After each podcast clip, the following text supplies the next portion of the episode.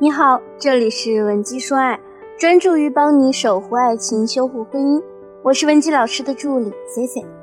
诺尔斯有句名言：“婚姻不是一张彩票，即使输了也不能撕了了事儿。”美国西北大学曾在2015年发布的一项新研究中提出，这个时代的婚姻正在走向两极化，那些好的婚姻比过去更好了。而坏的婚姻比过去更坏。在我的工作中呢，很多姐妹们带着自己坏的婚姻找到我，希望我将他们修补为好的婚姻。他们问我，我丈夫出轨了，和我提离婚。虽然他犯了错，可是我知道我之前做的也有问题，我不想离婚，怎么办？面对这样的问题，我总是当下就反问：既然他已经移情别恋了，为什么你还不愿意离开呢？那大部分女性回答的内容都是差不多的，因为我老公他以前对我挺好的，我也挺怀念我们以前在一起的时候。只要他愿意回来，我可以不计较他出轨。只是我真的很想知道怎么才能让他回来。虽然呢，我的工作是帮助大家去挽回婚姻，但是每每看到姐妹们和我提出这样的问题，我还是打心底里想说一句。为什么你一定要等到病入膏肓才想到来看医生呢？作为一名帮助大家挽回感情的老师，我非常清楚挽回婚姻不是一件容易的事儿。虽然我们用对的挽回方法可以成功的让男人回归家庭，可是你知道这中间需要付出多少的努力吗？所以，我希望大家可以在婚姻完全破裂之前修补好你们的小裂缝。用对的经营方式，让你们的婚姻变得不再脆弱，而是更坚韧。我先来解决大家的第一个疑问：是不是男人没有女人那么在意婚姻，所以他们才会主动提离婚？那相信任何一个人结婚的时候，我们都希望和另一半白头到老。你是这样想的，他也是这样想的。不到万不得已，谁也不愿意费劲巴拉的，不顾双方父母和孩子的感受，以及冒着损失一半财产的风险去提离婚。男人和我们女人的大脑构造是不一样的，他们呢更理性。所以，如果一个男人打定主意要和你离婚，第一种可能是你在和他的相处中触碰了他的底线；第二种可能是第三者会带给他更大的利益。否则，男人一般是不会主动提出离婚的。那么，我们排除掉第二种可能，生活中大部分出轨离婚都属于第一种情况。在亲密关系中，婚姻给我们提供的最大价值就是可以满足我们的安全需求。很多人应该也会这样认为：谈恋爱不管谈了多少年，总有分手的风险。可是领了证就不一样了，就是真正意义上的夫妻了。其实呢，结婚证啊，就是你们签订的一份契约书，合作双方的关系应该是互相牵制、互相进退的。如果一方给另一方提供了太多的安全感，那这段关系就会失衡。你有想过，他可以这么堂而皇之的向你提离婚，可能是因为你给他提供了太多的安全感。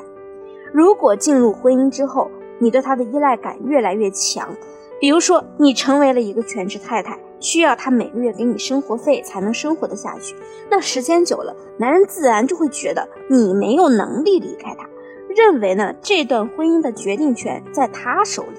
那第二，如何让男人打消离婚的念头？我们先说第一点，要看穿男人提离婚背后的本质需求。有的时候啊，男人并不是单纯因为第三者和原配离婚，有的女人甚至会发现。好像你老公呢，他根本就没有第三者，但是他也不想跟你过了。你以为他是对你腻了、烦了，其实呢，就是因为你不知道人家的真正需求是什么。他也觉得跟你再怎么沟通，你都不能和他达成共识，所以干脆啊，以离婚这样的方式来逃避所有问题。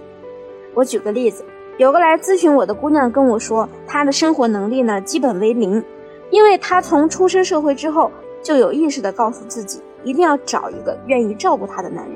遇到她丈夫之后啊，家务、做饭、赚钱、带娃这些问题，她基本上都交给丈夫做。可是孩子两岁的时候，她丈夫呢觉得家里的经济光靠工资是不够的，就和别人合伙开了一个餐饮店。有了副业之后呢，她丈夫的时间就更不够用了。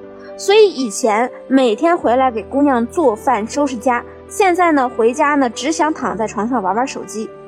结果有一天啊，她丈夫出差了半个月回来，发现家里很脏乱，垃圾好几天都没倒了，孩子的尿不湿呢也摆的到处都是。她丈夫就问她：“为什么你不懂得收拾收拾家里呢？”姑娘就说：“那我当时嫁你的时候，不是你都说了吗？我不用做家务的，你全包了，怎么现在你说翻脸就翻脸呢？”于是啊，这两个人之后的矛盾是越来越多了。她丈夫觉得她这个人就是不可理喻，认为是自己把老婆给惯坏了。之后回家的次数也越来越少，有的时候呢，直接就睡在店里，一睡就是一个礼拜。这样的生活啊，持续了半年，她丈夫终于忍不住和她提离婚了。看起来好像是因为这个姑娘她不爱收拾家，不做家务，导致男人受不了了，要离婚了。而事实上，她丈夫真正不满意的地方是什么呢？是他妻子毫无上进心，依附心理极强，风险对抗意识极差。中年以后的男人往往并不希望自己的妻子是一个傻白甜，而是希望妻子也能像自己一样有所成长，即便不是事业上的，那么在家庭中也应该承担起一些义务。所以，妻子能够有所成长，才是他真正的需求。那在我们了解了他的需求后，到了第二步，稳住军心，试着用平和不急躁的态度和男人来沟通。我知道你做这个决定呢，应该也是经过深思熟虑的。我需要一些时间来接受你的要求。这段时间我想了很多，我们感情确实越来越疏远了。想起你以前很爱我的那些瞬间，我也很难过。这样吧，给我一周的时间调整心态。这个一周啊，只是我们为了拉长战线的一个小借口。因为有时候呢，男人他做决定，可能就是因为某些情绪一时控制不住，所以这个时间呢，也是为了给男人一个台阶，可能没几天他就后悔了。第三步呢，就是根据需求来调整自我。比如他的需求是希望你能够更加独立，帮他分担一些生活上的琐事，甚至啊，你可以有好的成就。那这几点对我们自身来说，是不是也没有什么坏处呢？我们就可以去尝试做一些积极的改变。你去挑战一些你没玩过的项目，比如说越野、攀岩，再或者增加你阅读的习惯。最好是在他面前这样做，安排自己的时间表，把你经常挂在嘴上的要减肥、要健身也提上日程。你可以去报什么泰拳或者瑜伽等等的课程。这些也都是我的学员在做的一些事情。总体来说呢，就是不要把自己的改变只放在嘴上，实实在在的让人家看见你在做，有意识的变得更上进。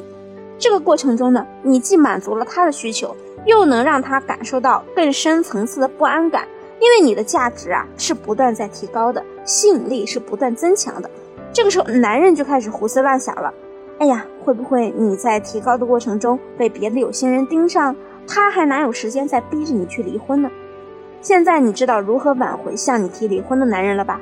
聪明女人是绝不会通过吵架或者冷战来解决问题的，因为她们明白，婚姻的任何裂缝都可能让墙外之花顺着缝隙爬进男人的心。所以，希望你也能在问题更严重之前及时挽回感情。如果你现在也有解决不了的情感问题，发送你的详细情况至我们情感分析师的微信文姬零零五，文姬的小写全拼零零五，我们一定会根据你的问题给出具体的解决方案，并且你可以获得一次免费的情感答疑。今天的节目就到这里了，我们下期再见。文姬说爱，迷茫情场，你的得力军师。